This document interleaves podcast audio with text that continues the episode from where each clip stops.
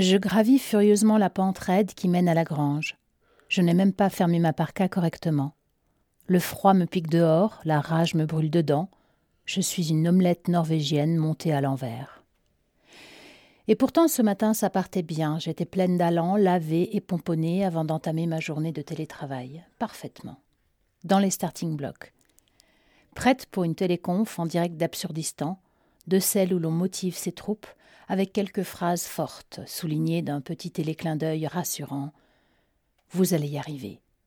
Bon courage à tous.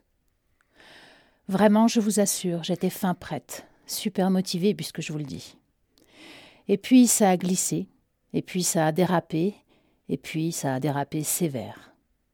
Raccourci, connexion, téléchargement, etc., etc., etc., etc. Je vous la fais courte. Rien ne fonctionnait. Je dérapais lentement, je dérapais sûrement, inexorablement, d'échec en échec, et ma bonne volonté n'y faisait rien. Peu à peu, je sentais planer au-dessus de moi l'ombre des grands hiérarques, leurs morgues d'oiseaux de proie vissées dans ma nuque, leurs exigences folles, prêtes à être dégainées. Mais peut-être que c'était juste un fruit vénéneux venu tout droit de mon imagination. Quand j'étais petite, ma grand-mère me disait Tu as trop d'imagination. Enlève-moi toute cette imagination.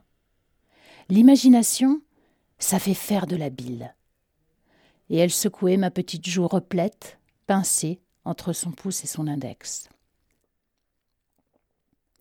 Pour essayer de m'extraire de ce gouffre d'impuissance, j'ai commencé par respirer un bon coup, comme toujours, avant de me plonger mentalement dans un vrai truc, un vrai truc vécu, pour reprendre pied et mon sang-froid. Par exemple, cet après-midi de l'avant-veille, où en RTT avec ma bande, on dépiotait un cochon, oui, Eratom, il s'agissait bien d'une bête entière, d'une belle bête, et pas d'une simple moitié comme je l'évoquais précédemment.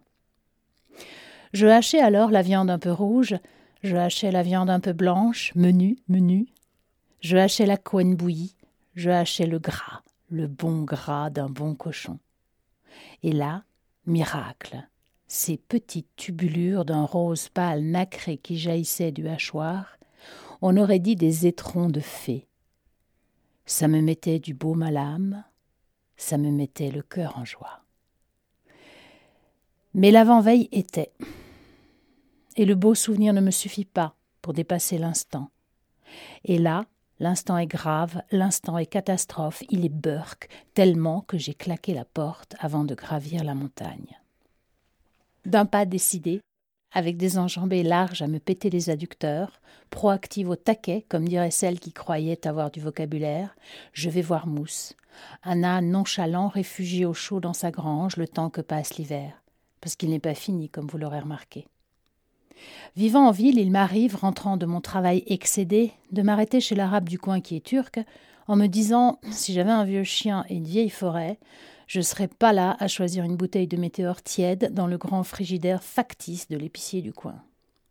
D'où mes grandes enjambées et ma démarche proactive. Quand c'est le moment d'agir, c'est pas le moment de mollir. Mousse n'est pas un vieux chien, je suis bien d'accord, c'est un âne, mais il devrait faire l'affaire, car il a de grands cils et un poil à fourrer ses doigts dedans. J'arrive à la grange échevelée, le visage tordu de détresse, les yeux en larmes et la morve au nez. Bonjour, Mousse, que je m'annonce, d'une voix fébrile. Affairé à sa botte de foin, l'âne se retourne, me jette un regard placide et retourne à son repas. Mousse, viens, j'ai besoin de toi là. Je suis triste, je suis en colère. Je me sens con, je me sens humilié. Laisse-moi caresser ton mufle chaud et doux. Déconne pas. Laisse-moi fourrer mes doigts dans ton poil épais te gratter entre tes belles oreilles, jouer avec ta crinière toute drue. Il s'approche, renifle ma main, m'observe, me jauge. Je sens bien qu'il me jauge. Je sens bien qu'il n'en a rien à braire de ma souffrance, de mon désespoir, de mon abîme. Je vois même dans ses grands yeux qu'il y est totalement indifférent. Lui qui s'ennuie dans sa grange depuis le début de l'hiver, lui seul dans son parc et de ses potes devrait s'attendrir sur une fille de la ville qui se pointe tous les deux mois et qui là, tout à coup, lui offre le spectacle désolant d'un pauvre craquage en mégabits Bon, vexé comme un pou, je m'en vais. Je m'assois au pied d'un grand frêne, les fesses au frais et le regard perdu dans les cimes des montagnes embrumées. Je repense à l'épicier arabe du coin, qui est turc. Bonjour madame, comment allez-vous? La journée était difficile? Une grande météore? Un euro soixante, s'il vous plaît. Puis je repense au vieux chien, parce qu'un vieux chien, ce n'est pas un âne. Je me suis sans doute trompé de béquille. Et la journée n'est peut-être pas foutue.